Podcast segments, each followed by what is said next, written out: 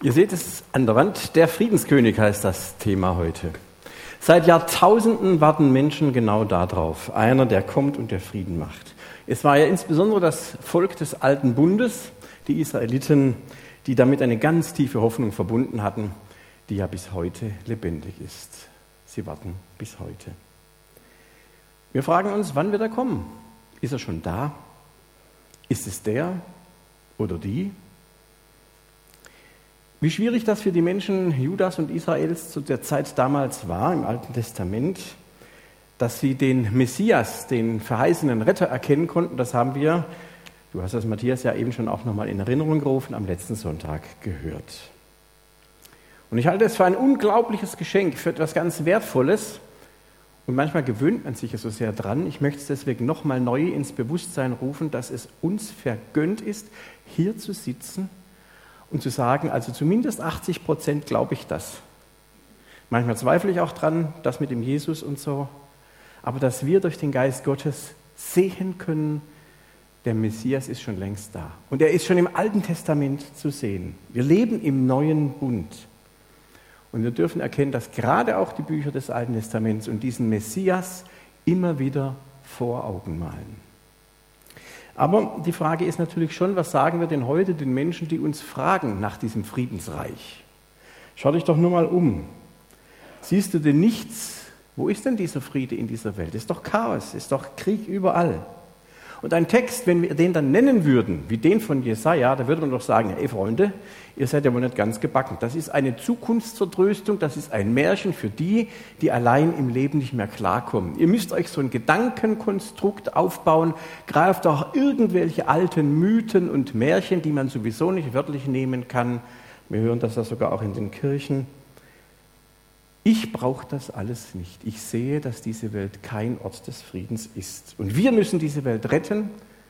Wir müssen Initiativen starten. Und es gibt ja vieles, was wir wirklich unterstützen können, damit wir diese Welt retten. Ich möchte eine hoffentlich tragfähige Antwort heute Morgen versuchen, was wir in einer solchen Situation sagen, wie wir glauben können, wie wir leben können. Dazu dann gleich mehr. Wir schauen uns jetzt zunächst einmal den Text so an und ich sage einige Dinge dazu und dann in einem letzten Teil ein paar konkrete Überlegungen für das, wie wir damit umgehen. Wir sehen also hier, es geht um sehr schwierige Zeiten und um Worte in diesen schwierigen Zeiten. Jesaja hat diese Worte gesprochen, als es wieder mal drunter und drüber ging. Es herrschte in ganz Israel Krieg mit allen negativen Folgen. Die brauchen wir uns hier nicht ausmalen. Wir sehen ja, was in der Wirklichkeit hier passiert.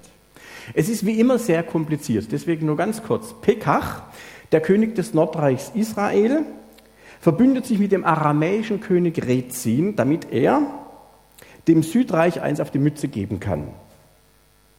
Da ist der König Ahas. Der Ahas merkt, er kann gegen den hier oben im Nordreich und gegen diesen Rezin im ähm, aramäischen Königreich nicht ankommen, also versucht er sich an den assyrischen König zu wenden. Ihr merkt, das ist ziemlich kompliziert und ich will das abkürzen. Jesaja hat gemerkt, hier ist ein König, der eigentlich für Gott Krieg führt, den Tempel aufbaut, solche Dinge. Und er wendet sich aber nicht an Gott, sondern er wendet sich an einen heidnischen König, um, ihm, um von ihm Hilfe zu erwarten. Und Jesaja sagt: Wende dich an deinen Gott. Aber der König tut das nicht. Und dieses Taktieren, dieses Verbünden von Großmächten, die ihren jeweils eigenen Vorteil und die Vergrößerung ihres eigenen Einflussbereichs im Blick haben, für die die Schicksale einzelner, ja ganzer Länder überhaupt keine Rolle spielen, das ist, wie wir hier sehen, überhaupt keine neue Erfindung. Das war schon immer so. Und ich kürze es ab, das Ende vom Lied war tatsächlich der Untergang sowohl zunächst des Nord- als auch später des Südreiches. Israel und Juda wurden von der Landkarte getilgt. Mit der babylonischen Gefangenschaft 586 vor Christus war die davidische Dynastie tatsächlich Vergangenheit. Allerdings, und das kommt jetzt hier gleich im ersten Vers zum Ausdruck, gab es im Stumpf und den Wurzeln dessen, was da übrig geblieben ist von dieser davidischen Linie, einen Rest, einen kleinen Rest von Leben. Ein erneutes Wachstum in Form des Zweiges und des Sprösslings von Isai sollte zum Vorschein kommen, sagt Jesaja. Der sagt also, es ist noch nicht alles aus, es ist nicht fünf nach zwölf, es ist alles ziemlich ernst, aber es besteht ein geringer Rest an Hoffnung. Da ist noch ein Stumpf, aus dem noch etwas kommen wird.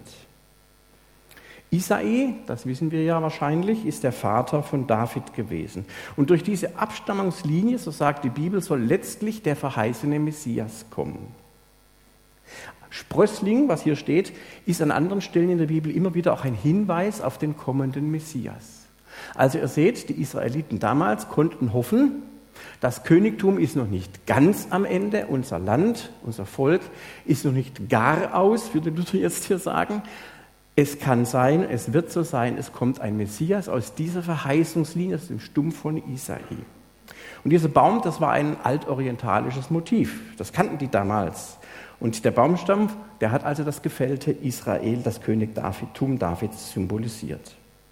Und wir verstehen dieses Bild besser, wenn wir Hiob einmal zitieren, mal hören. Er sagt im Kapitel 14, ja, für einen Baum gibt es Hoffnung. Wenn er gefällt wird, treibt er wieder aus. Es fehlt ihm nicht an neuen Trieben. Das gilt selbst für einen alten Baumstumpf, dessen Wurzelstock in der Erde abgestorben ist. Stellt euch vor, ihr seid jetzt Teile dieses Volkes Israel. Ihr erlebt den Niedergang eurer gesamten Kultur. Eure ganzen Spareinlagen sind Rauch. Eure Häuser, eure Höfe, eure Felder sind verbrannt, zerstört. Ihr müsst fliehen, ihr seid in Gefangenschaft, es ist nichts mehr da. Wenn ich mich mit unseren iranischen Geschwistern unterhalte, die hier nichts arbeiten dürfen und nichts arbeiten können, weil unsere Bürokratie so langsam malt und höre, dass die zu Hause ein eigenes Geschäft, eine Firma mit zwölf Angestellten hatten, ein komplett abgeschlossenes Studium mit Berufsausbildung anschließen. Jetzt sitzen sie hier, müssen mühsam die Sprache erlernen und kriegen keinen Fuß auf den Boden. So sieht es nämlich aus bei vielen. Versetzt euch mal in diese Situation. Und jetzt sagt der Prophet, ihr seid fix und fertig, aber es ist noch nicht ganz aus. Diese Prophezeiung von Hiob kommt dazu. Also die Hoffnung auf den Messias war da. Wo ist er? Wo kommt er? Und jetzt sagt Jesaja weiter, welche Aufgaben dieser König hat. Er sagt, dass auf ihm der Geist des Herrn ruht, ihm Weisheit und Einsicht, Rat und Stärke, Erkenntnis, Ehrfurcht schenken wird. Und klar, wie ich eben geschildert habe, dass die Israeliten, dass die Juden damals zunächst einmal an einen weltlichen König gedacht haben. So wie der Geist Gottes zunächst auf David kam, als er zum König gesalbt worden ist, so würde er dann auch auf diesem Sprössling, der aus diesem kaputten Baumstumpf herauskommt, würde er auf diesem ruhen. Also ein König. König war ja immer auch das Werkzeug Gottes in der damaligen Vorstellung. Und es gibt drei Wortpaare, die hier aufgeführt werden, die bringen das zum Ausdruck. Es geht hier zunächst einmal um die Weisheit und die Einsicht. Das ermöglicht für einen König des alten Orients, er spricht Recht, er sorgt für Ordnung. Außerdem sollen Rat und Stärke da sein, die ermöglichen, dass eine Durchführung von Frevlern erfolgen kann, dass Kriege geführt werden können. Und dieser König ist der Beginn von Erkenntnis und Gottesfurcht, die zu einer friedvollen Ordnung im Land führen wird. Was zum Beispiel auch das religiöse Leben betrifft, den Aufbau des Tempels zum Beispiel.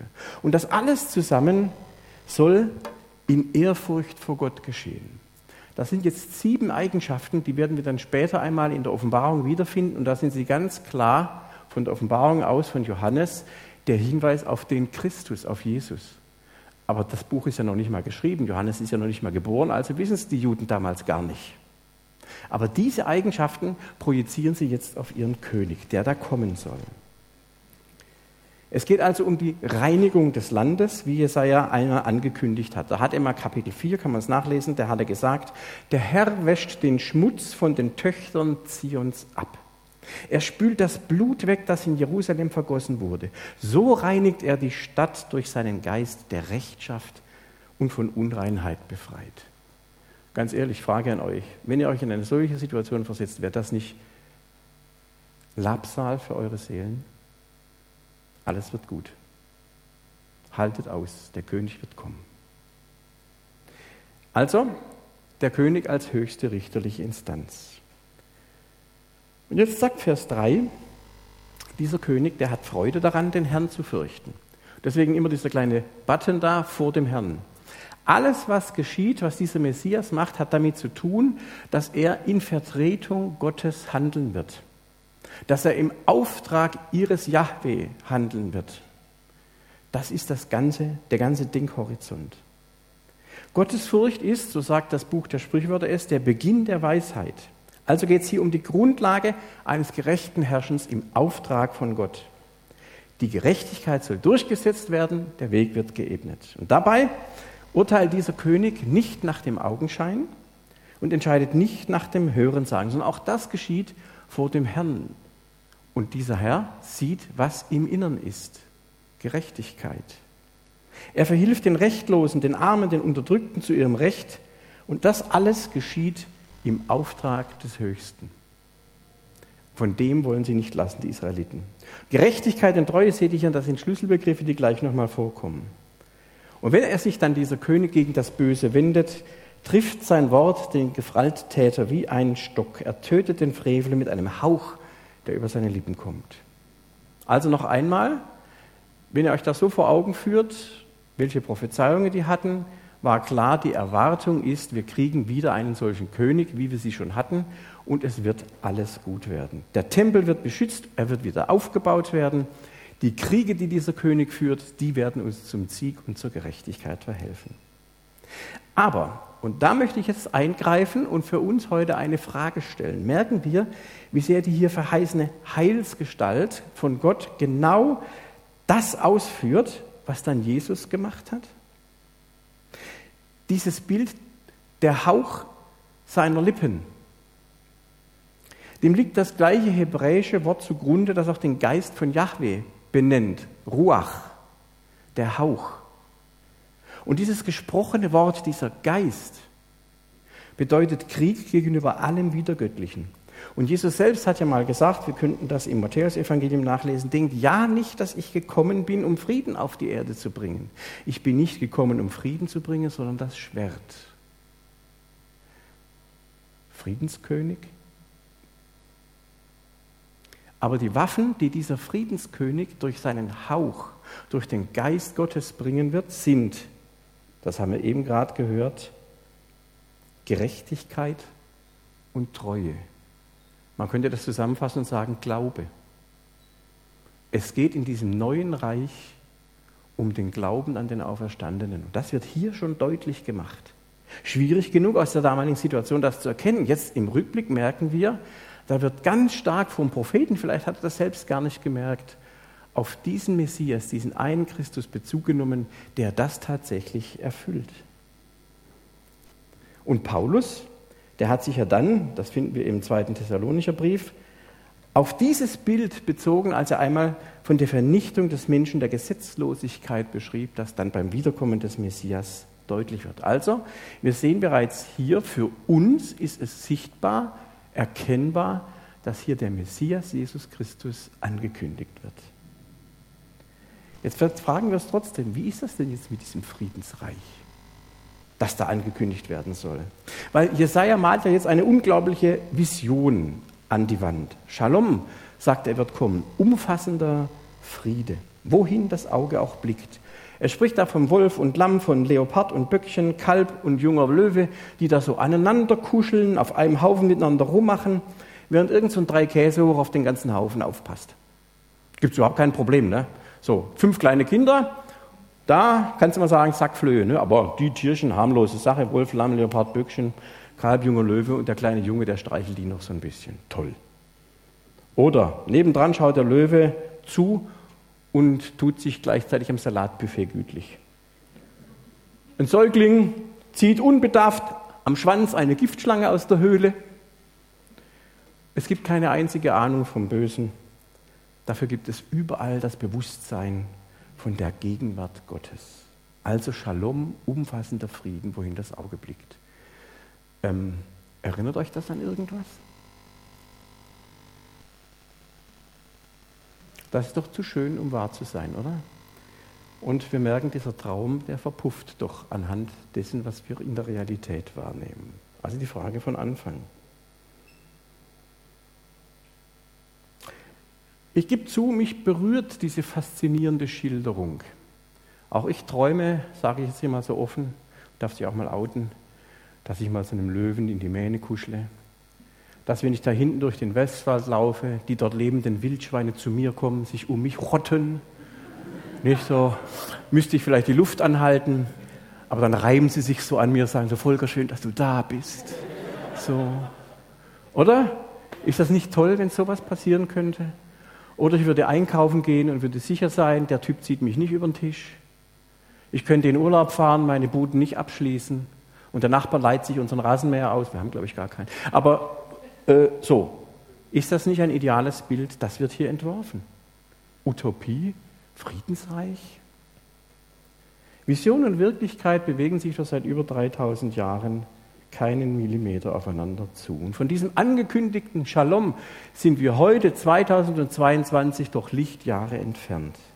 Der Geist der Weisheit und des Verstandes, Vers 2, ruht eben nicht auf unserem Weltgeschehen. Und die Gewalttätigen, siehe Vers 4, die beherrschen immer noch die Szene und wie sie das tun. Sehen wir also hier tatsächlich nur das Konzentrat unserer menschlichen Sehnsüchte? Und ich möchte diese Frage mit einem Ausrufezeichen beantworten. Ja, doch, Friedensreich. Denn dieses Friedensreich hat tatsächlich begonnen, auf dieser Erde zu existieren. Und es wird auch kommen. Denn Gott geht immer schrittweise, Stück für Stück vor. Diese Prophezeiung hat ihren Beginn genommen und ist Realität geworden. Wir lesen in Vers 11 oder Vers 10?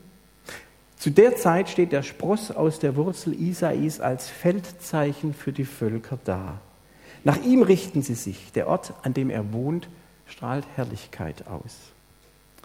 Als Christen können und dürfen wir glauben, dass mit Jesus das Friedensreich begonnen hat.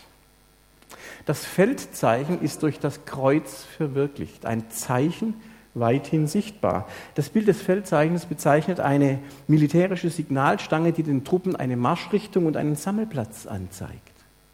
Und so ist das Kreuz von Jesus Christus ein Feldzeichen bis heute weithin so sichtbar, das seiner Mannschaft zeigt, wo sammeln wir uns? Unter dem Kreuz. Wohin werden wir gehen? Wir gehen zu Christus unter seiner Gnade. Er ist Anfang und Ende. Für Menschen, die diesem Feldzeichen folgen, bedeutet es Orientierung, bedeutet das Hoffnung für die Zukunft und es bedeutet eine übernatürlich geschenkte Gemeinschaft. Und dieses Feldzeichen heißt, dass Menschen im Frieden mit Gott leben und sterben können. Dieses Feldzeichen heißt, das Urproblem der Menschheit ist gelöst. Ihr kennt vielleicht dieses alte Lied, das Kreuz bedeckt meine Schuld, sein Blut macht mich rein und hell. Und Gott wird dann einen nächsten Schritt tun. Er wird den Shalom in seiner ganzen Fülle aufrichten. Frieden und Gerechtigkeit werden eines Tages ein großes Fest feiern. Sie werden sich küssen. Wörtlich Psalm 85. Und dieser Shalom, der wird dann grenzenlos sein. Er wird den Kosmos umgreifen, sogar die Tierwelt durchdringen. Die Verträglichkeit der Natur, die uns so unmöglich erscheint, ein Löwe, der Gras frisst, ich bitte euch. Das und wie er alles wohl gemacht hat, da wird Gottes Erkenntnis sein, die so überfließend ist wie das Wasser im Meer. Das ist eine Perspektive, die hier schon in diesem alten Jesaja-Text auf Christus hin eröffnet wird.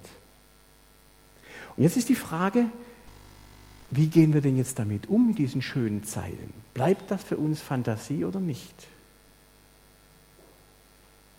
Ich würde sagen, ja, das Friedensreich hat bereits begonnen, von dem hier gesprochen wird, und es wird vollständig auch noch kommen. Für uns bedeutet das Folgendes. Zunächst einmal, wir müssen uns eines klar machen, die Versöhnung mit Gott, dieses angebrochene Friedensreich,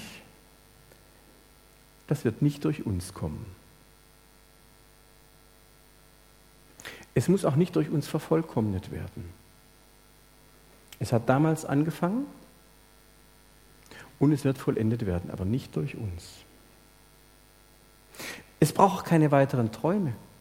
Wir Christen brauchen diese Welt nicht zu retten.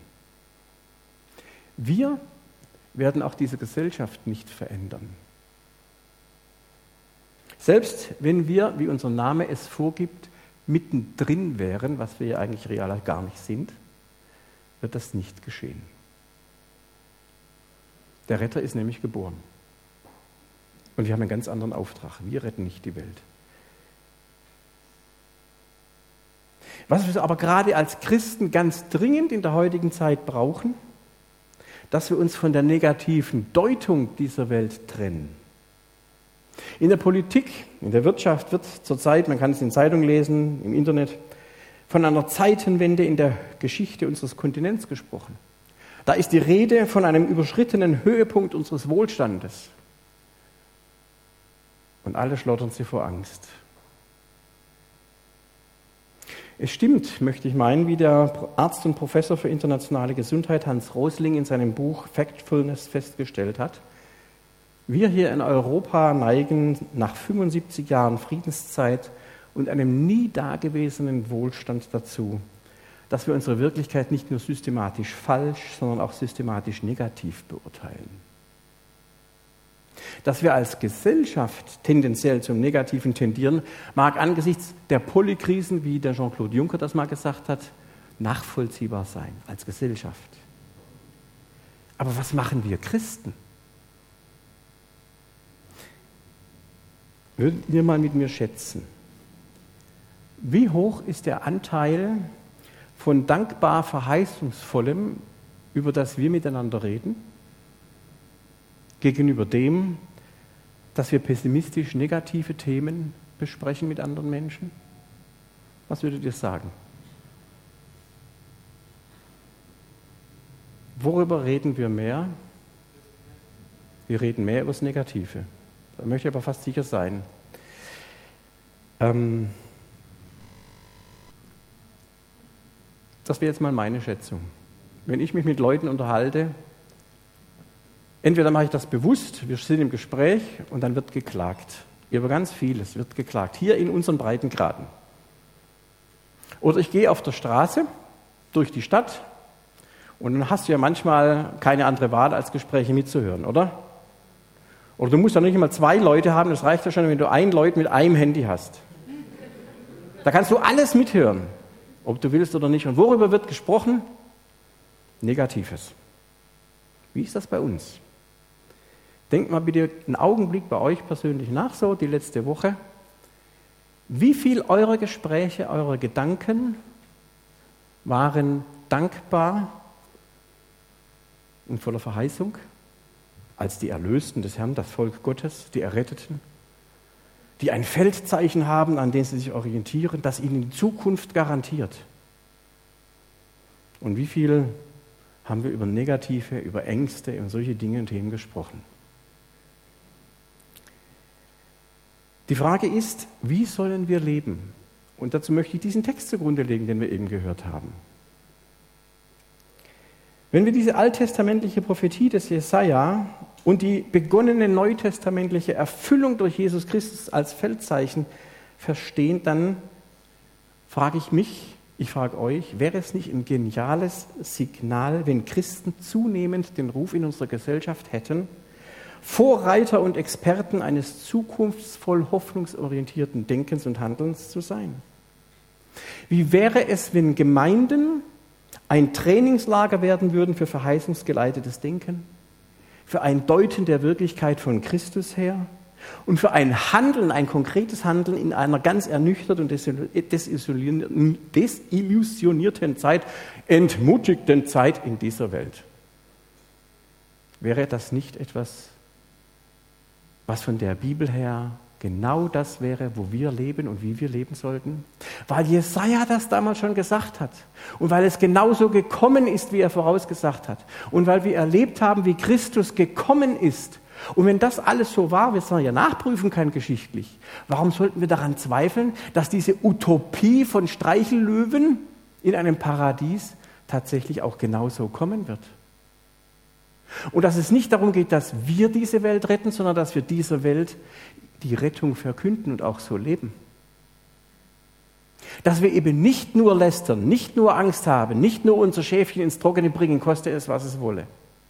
Dass wir uns nicht raushalten aus den schwierigen Themen dieser Welt, sondern mutig hineingehen und sagen, es gibt Hoffnung. Ich nenne nur mal vier Begriffe, die uns alle fertig machen. Corona, Krieg, Demografie und Klima. Das sind vier massive Themen, die nicht schön nacheinander freundlicherweise kommen, sondern alle auf einmal, oder? Wir sind doch da alle überfordert. Und wenn ich mir die Politiker angucke, die tun mir leid. Ich frage mich, warum die das freiwillig machen wollen.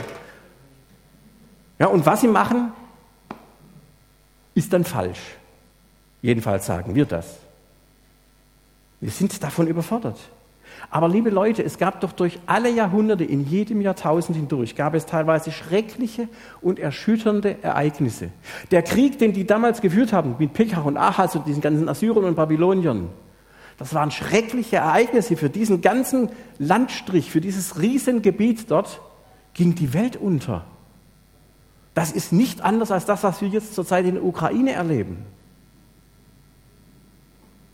Aber sehr oft waren es in der gesamten Geschichte dieser Welt Christen, die dafür gesorgt haben, dass etwas Neues und Tragfähiges entstehen konnte. Weil es auch damals bei den Juden Menschen gab, die gesagt haben, es gibt aus dieser Wurzel etwas, was wieder neu entsteht, was uns tragen wird. Und deswegen geben wir nicht auf, deswegen vermitteln wir Hoffnung in diese Welt hinein. Im Übergang vom Altertum zum Mittelalter habe ich herausgefunden, war das Kernmerkmal Liebe. Das war entscheidend, das Thema Barmherzigkeit. Im Übergang vom Mittelalter zur Neuzeit war es dann das Kernmerkmal Glaube. Nicht Werke, sondern Glaube, Gnade, sola fide. Und dass Liebe und Glaube die Grundlage zu derart vielen Errungenschaften wie Demokratie, wie funktionierende Wirtschaft, wie Eigenverantwortung der Bürger, wie tragfähige Bindung, wie grundsätzliche Leistungsbereitschaft und anderes darstellen, das dürfen wir doch mal selbstbewusst zur Kenntnis nehmen.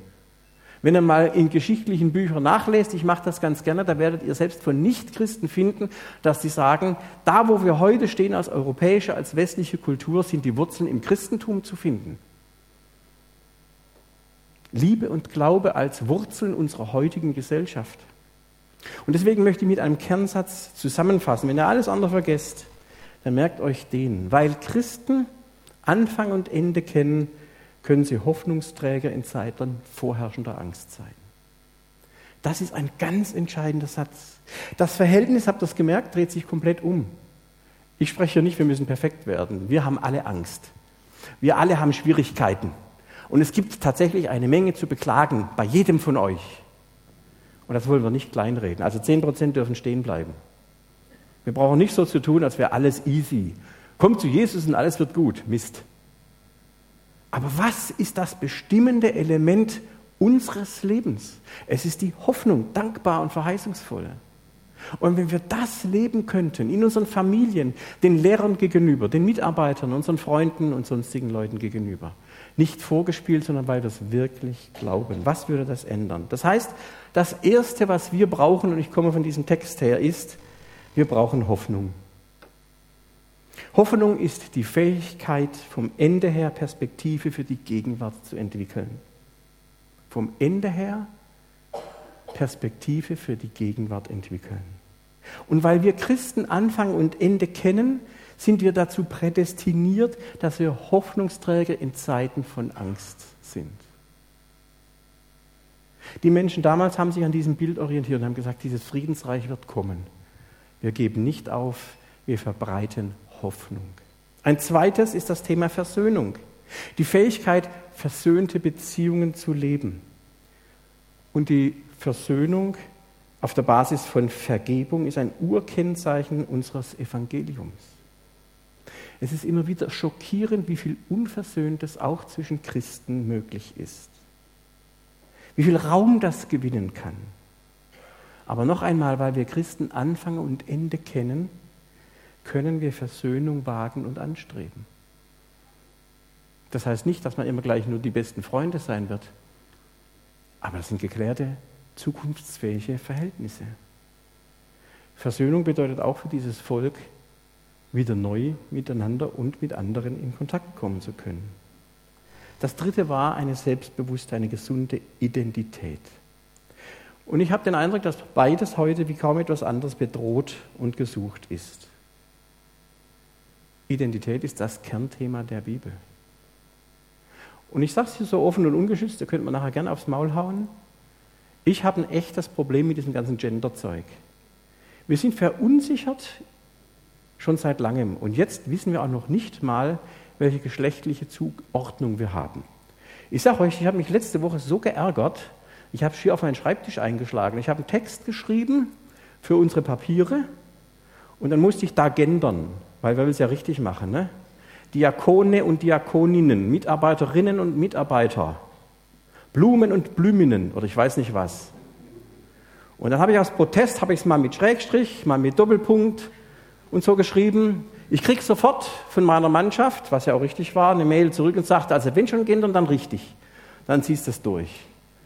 Ja, und ich habe gesagt, ich könnte ja drüber schreiben, die maskuline Pluralform dient für Männer und für Frauen. Aber ich habe es dann richtig gemacht. Aber seht ihr, da habe ich dann eine halbe Stunde dran gesessen, nur dass das richtig ist.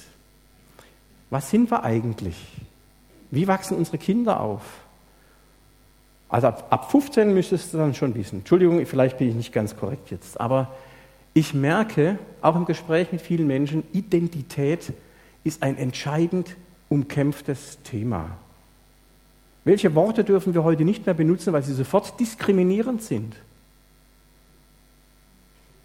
Es gab mal so Apotheken, die haben so irgendwie ne, Apotheke geheißen. Die dürfen es so nicht mehr heißen. Also es ist etwas im Gange, was unsere Identität zutiefst untergräbt. Und ich mag den grundsätzlich nachvollziehbaren Ansatz des Genderns nicht in Frage stellen, aber trotzdem. Identität ist eines der Kernbotschaften der Bibel. Und eine gesunde Identität kommt nicht aus uns selbst heraus. Nicht ich wähle, ob ich ein Mann bin. Ich bin vielleicht ein schlechter Ehemann, aber ich bin ein Mann. Und sogar Jesus hat diesen Zuspruch gebraucht. Könnt ihr euch erinnern? Es gab eine ganz heikle Situation in seinem Leben. Da hat er was gebraucht? Eine Zusage seines Vaters, der ihm sagte, was er ist. Und was hat Gott zu ihm gesagt? Du bist mein geliebter Sohn. Als Jesus vor dem Gang in die Wüste war und vor dem Gang nach Golgatha. In beiden Fällen hat er es gebraucht, dass Gott, sein Vater, ihm zusagt, was er ist, nämlich ich bin dein Kind. Ich bin, was ich bin durch dich. Und das ist meine Identität und die nimmt mir keiner. Ich muss mich jeden Tag neu erfinden. Und unsere Identität, die liegt eben in Christus, der vom Vater, was wir hier gelesen haben, Weisheit und Einsicht, Rat und Stärke, Erkenntnis und Ehrfurcht vor Gott bekommen hat. Und übrigens feiern wir genau das im Abendmahl, dass wir diese Identität vor Christus haben. Deswegen dürfen wir an den Tisch kommen. Das ist unsere Identität. Das ist also der dritte Punkt. Und schließlich, damit bin ich am Ende, Dankbarkeit. Das wäre für mich noch ein Punkt. Haben wir Nachfolger Jesu in einer Welt des unwiderstehlichen Drangs nach Optimierung und nach Selbstoptimierung die göttlichen Grundgesetze des Lebens vergessen? Wenn wir Gottesdienste feiern, starten wir einen solchen Gottesdienst mit einem Dankgebet dafür, dass Gott da ist, dass er Gott ist oder starten wir damit, dass wir zunächst mal sagen, Herr, wir sind dankbar, dass du uns unsere ganzen Wünsche erfüllst und wir brauchen jetzt das, das und das und das. Dankbarkeit für Gott, der über allem thront, egal wie mein Leben gerade aussieht. Dankbarkeit, habe ich einmal gelesen bei einem Philosophen, ist die Wachsamkeit der Seele gegen die Kraft der Zerstörung. Merken wir die Kraft der Zerstörung, wo alles drunter und drüber geht in dieser Welt, wo das Chaos scheinbar überhand nimmt.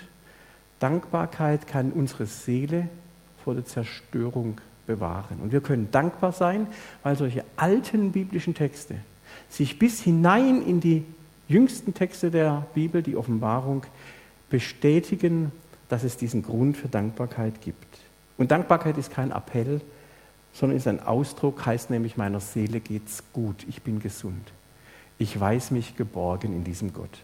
Also, ich meine, dieser Text von Jesaja könnte Anlass sein, dass wir uns in allen Lebenslagen darin üben, hoffnungsvolle, versöhnte, in uns zur Ruhe gekommen und dankbare Menschen werden.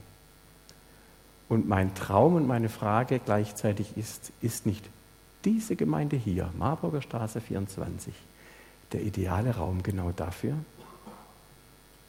Wäre das was, Leute? Ich wäre dabei. Christus ist auch der im Alten Testament angekündigte Friedenskönig. Und euer Leben, mein Leben liegt in seiner Hand. Er ist Anfang und Ende. Und da bin ich richtig froh. Lasst uns gemeinsam singen. Amen.